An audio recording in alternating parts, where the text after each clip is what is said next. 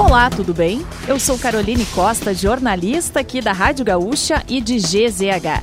Não conseguiu acompanhar as principais notícias desta terça-feira, 8 de novembro, ou das últimas horas? Não se preocupe, porque eu vou trazer aqui para você antes que o dia acabe, que é o nosso resumo diário de notícias do fim de tarde.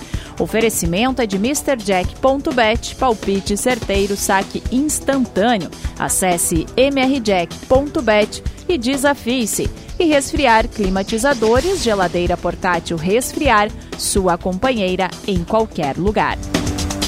O vice-presidente eleito, Geraldo Alckmin, anunciou em entrevista coletiva que assinou três portarias que marcam o início formal dos trabalhos da transição de governo em Brasília.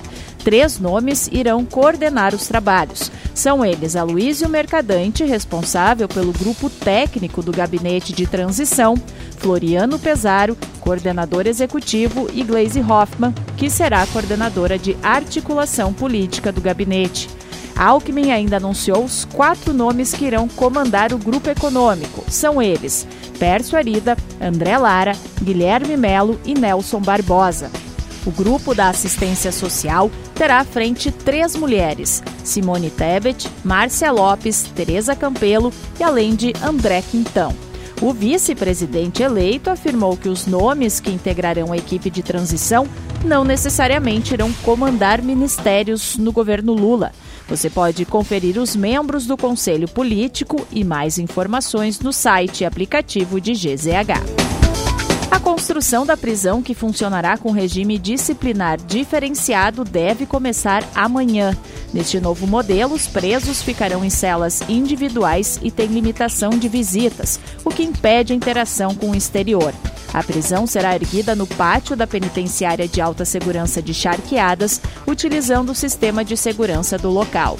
O prazo de conclusão da obra é de quatro meses, com entrega prevista para o começo de 2023. Após a construção, cabe ao Poder Judiciário autorizar que o regime seja efetivamente implantado no Estado para dar início às atividades no local. O investimento é de 29 milhões e 300 mil reais em recursos do Estado. O feirão Limpa Nome da Serasa registrou movimento intenso no primeiro dia de atendimento em Porto Alegre. Perto do meio-dia, cerca de 50 pessoas esperavam na tenda ao lado do mercado público no Largo Glênio Pérez. A população poderá renegociar presencialmente dívidas com mais de 267 credores e receberá ofertas que podem chegar a 99% de desconto. Essa edição conta com novidades, como a possibilidade do pagamento de dívidas via Pix, a baixa da negativação em até 24 horas e o certificado de nome limpo, que passa a ser disponibilizado de forma gratuita. No Rio Grande do Sul, há mais de 3 milhões e 300 mil inadimplentes, somando mais de 15 bilhões de reais em dívidas negativadas ou atrasadas. A Polícia Civil indiciou 13 pessoas pela morte de um homem ocorrida em 24 de agosto deste ano em Porto Alegre. A vítima, Zambi Rodrigues Barros, de 29 anos, foi decapitada e teve a cabeça deixada na Vila Cruzeiro, na Zona Sul. A conclusão da investigação foi divulgada pelo Departamento de Homicídios da capital. Entre os indiciados estão suspeitos de serem mandantes e executores, segundo a polícia. Dez deles estão presos e três seguem foragidos. O diretor da divisão de homicídios informou que o crime tem relação com a guerra de facções na região metropolitana. Duas organizações criminosas, uma da Vila Cruzeiro e outra que tem base no Vale dos Sinos, trocaram ataques entre março e abril em uma nova onda de violência intensificada desde agosto.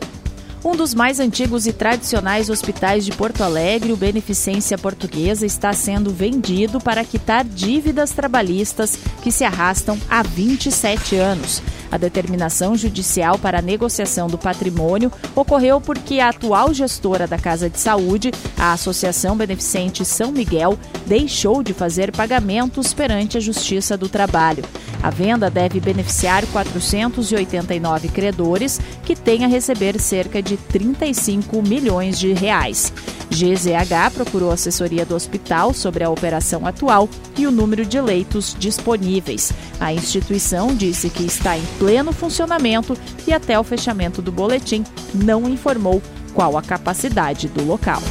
E para fechar o nosso resumo de notícias, antes que o dia acabe, tem a previsão do tempo para amanhã.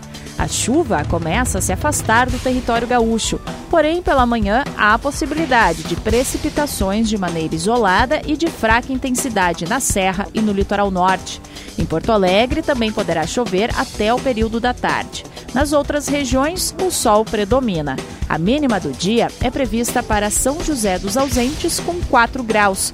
A máxima, de 33, é esperada em Porto Xavier e em Porto Lucena. Já em Porto Alegre, a variação térmica fica entre 15 e 24 graus. Se quiser saber mais sobre algum desses assuntos e muitos outros, além dos nossos colunistas, áudios, vídeos, é só acessar gzh.com.br ou o aplicativo de GZH. Amanhã a gente volta aqui antes que o dia acabe. Até lá!